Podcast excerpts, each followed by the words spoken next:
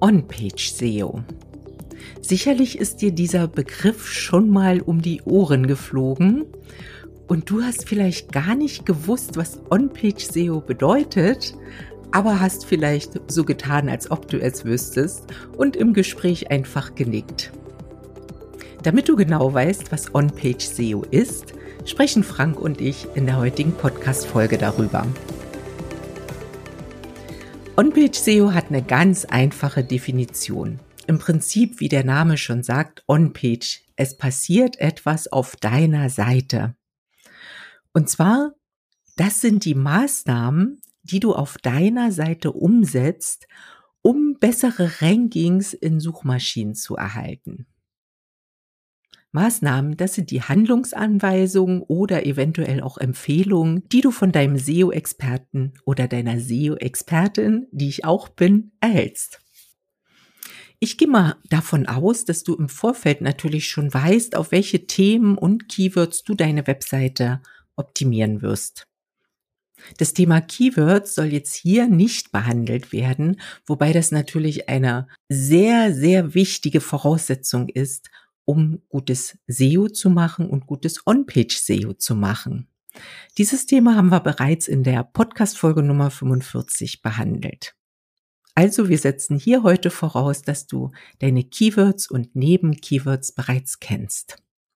Was machst du nun mit diesen Keywords? Entsprechend diesen Keywords erstellst du als Hauptmaßnahme deinen Inhalt. Deine Inhalte sind ja auch wirklich der absolute Schlüssel zum Erfolg. Denn deine Inhalte müssen hochwertig sein. Sie müssen natürlich dein ganzes Thema abdecken, also sie müssen relevant sein. Und im Idealfall sind sie eben auch einzigartig. Und zwar so, dass die Suchmaschinen deinen Inhalt gut bewerten. Und du kannst dich natürlich bei der Inhaltsproduktion auf die Seite deines Nutzers stellen, also desjenigen, der deine Seite besucht. Stell dir einfach vor, dass jemand deine Seite besucht und einen bestimmten, eine bestimmte Antwort haben möchte. Und wenn er diese Antwort auf deiner Seite findet und auch deinen Blogartikel liest und der Inhalt für deinen Nutzer wirklich wertvoll ist und diese gesuchte Information enthält, dann hast du richtig guten Inhalt. Und diesen Inhalt kannst du ja auch selber beeinflussen. Wir haben auch dazu eine separate Podcast-Folge gemacht, und zwar die Folge 81, die heißt, so wirst du zum Content-Profi, Expertentipps für hochwertigen und nützlichen Inhalt. Ich denke, dass du dir die Folge einfach auch einmal noch ganz kurz anhören kannst. Wenn wir natürlich über Inhaltserstellung sprechen, dann ist ja in der heutigen Zeit auch das Thema künstliche Intelligenz ganz präsent. Und eine der Fragen, die wir immer bestellt, immer wieder gestellt bekommen, ist die Frage, straft denn Google KI-Inhalte ab? Ich spoiler jetzt mal und sage nein, wenn du die Richtlinien einhältst. Und auch dazu gibt es eine spezielle Podcast-Folge, und zwar die Podcast-Folge Nummer 82 mit dem Titel Straft Google KI-Inhalte ab. Dort kannst du auch einmal noch reinhören und wirklich das ganze Thema vertiefen. Ja, und zusammenfassend ist eben der Inhalt auf der Webseite extrem wichtig. Das war quasi die erste Maßnahme für dein On-Page-SEO. Ja. Wenn jetzt Google deine Webseite in seiner Suchergebnisliste listet, dann kann er ja nicht den ganzen Inhalt darstellen. Also benötigt Google quasi kurze Textabschnitte, kurze Zusammenfassungen, worum es denn auf deiner Webseite geht. Und diese kurzen Textabschnitte darüber, worum es auf deiner Webseite geht, verpackst du in die sogenannten Metatext. Metatext, das ist der Title Tag oder auch die Meta Description. Das heißt, das sind Seitentitel und Seitenbeschreibung. In den Seitentitel packst du wie eine Art Überschrift rein, also worum geht es auf deiner Seite ganz konkret. Und über, in der Seitenbeschreibung hast du etwas mehr Platz und mehr Zeichen. Da kannst du noch mal kurz beschreiben. was die Nutzer auf deiner Seite finden. Seit einigen Jahren ist es in der Praxis aber zu beobachten, dass Google selbstständig die Seitenbeschreibung abändert. Das hängt damit zusammen, je länger dein Inhalt ist, desto mehr Relevanz zu bestimmten Suchbegriffen erzeugt ja dein Inhalt auch. Und da ist natürlich die Wahrscheinlichkeit sehr hoch, dass die Seitenbeschreibung überhaupt nicht mehr zur Suchanfrage passt. Und hier greift Google selbstständig ein und erstellt eine eigene Seitenbeschreibung. Das war auch ganz konkret in der letzten Woche gab es da ein Statement von Google, dass je kürzer die Texte sind, desto wahrscheinlicher ist es, dass Google deine Seitenbeschreibung übernimmt. Aber je länger die Texte sind, ist es wahrscheinlich, dass Google auch eigene Seitenbeschreibung erstellt. Und das ist natürlich logisch, weil mit längeren Texten erzeugst du natürlich auch viel mehr Relevanz zu bestimmten Suchanfragen. Und ich möchte dir jetzt noch einen kleinen Tipp aus der Perspektive geben, wo du die Meta-Tags jetzt wirklich einträgst. Wenn du mit WordPress arbeitest, dann kannst du das relativ einfach machen. Und zwar gibt es dazu Plugins. Zwei der bekanntesten ist das Plugin Yoast SEO und RankMath. Und mit diesen beiden Plugins, da kannst du die Felder finden, wo du die Meta-Tags eingibst und du siehst dann auch gleichzeitig, welche Länge die Beschreibung oder eben auch der Titel haben und kannst dich da dann sehr schnell orientieren. Das ist nur so ein kleiner Tipp am Rande. Wenn du jetzt keine SEO-Plugins verwendest und den Seitentitel händisch in deiner Seitenstruktur anpasst, da lauert ein kleiner Fallstrick auf dich. Und zwar, wenn du den Seitentitel direkt im Backend von WordPress änderst, dann ändert sich mit dem Seitentitel auch gleich der Permalink. Das heißt, die Seitenadresse. Das ist ja eine sehr bequeme Funktion, weil damit kannst du ja schnell deine Inhalte aufbauen. Aber in Bezug auf SEO kann das auch schnell nach hinten losgehen. Mit der Adressänderung geht natürlich auch einher, dass du die alte Seite umleiten musst auf die neue Seite. Denn Google hat ja in seinem Index immer noch deine alte Seite. Also das ist so ein kleiner Fallstrick, bei dem du sehr wachsam sein solltest. Und deshalb empfehle ich einfach ein SEO-Plugin für die Umbenennung der Seitentitel zu verwenden. Generell ist die Einrichtung einer guten Permalink-Struktur oder URL-Struktur für dein On-Page-SEO nämlich eine nächste Maßnahme. Wenn du jetzt diesen Fachbegriff Permalink vielleicht nicht gleich so griffig und parat hast, dann empfehle ich dir auch nochmal unsere Podcast-Folge Nummer 47. Die heißt direkt Permalink. Und in dieser Folge sprechen wir nochmal ein bisschen detaillierter über das ganze Thema Permalink, einfach fürs Verständnis. Und damit bin ich dann bei wieder dem technischen Thema und zwar, im On-Page-Bereich kann man eben auch die Ladezeit einer Seite beeinflussen. Eine schnellere Ladezeit bedeutet, dass die Nutzer deine Inhalte sehr schnell sehen. Und umgekehrt, wenn eine Webseite langsam lädt, dann guckt der Nutzer auf einen Bildschirm, erkennt nichts, sieht nichts und ist wahrscheinlich frustriert und verlässt deine Seite.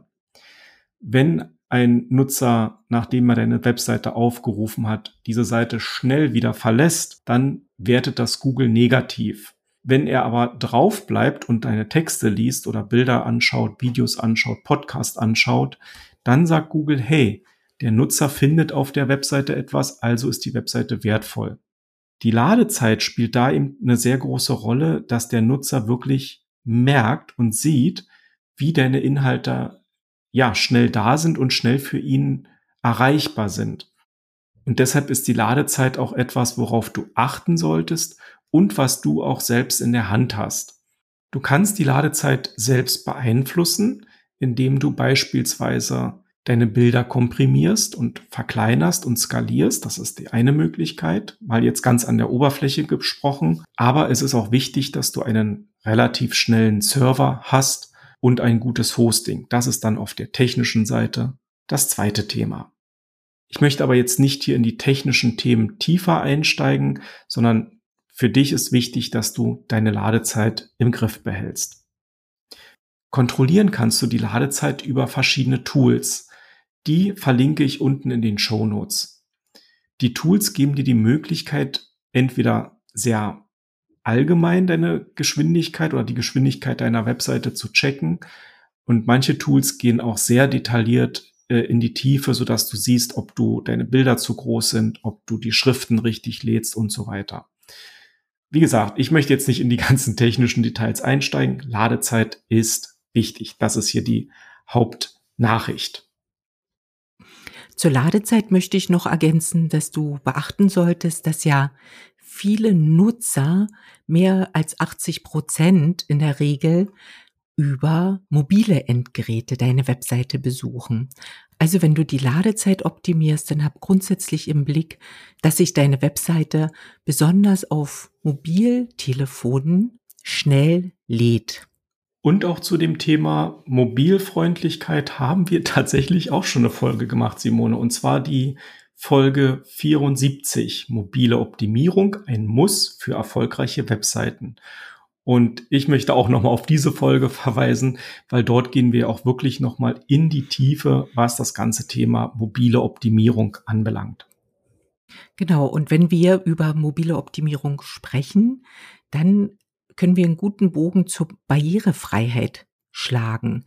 Denn besonders auf mobilen Endgeräten unterlaufen viele Fehler in Bezug auf die ja, Anwendbarkeit einer Webseite. Sprich, beim Desktop ist es einfach, Buttons entsprechend darzustellen oder Schaltflächen zu hinterlegen, weil da hat man genügend Platz. Aber auf mobilen Endgeräten, ich sag immer, du hast nur eine Spalte und in dieser eine Spalte musst du ja quasi deinen ganzen Inhalt reinpacken.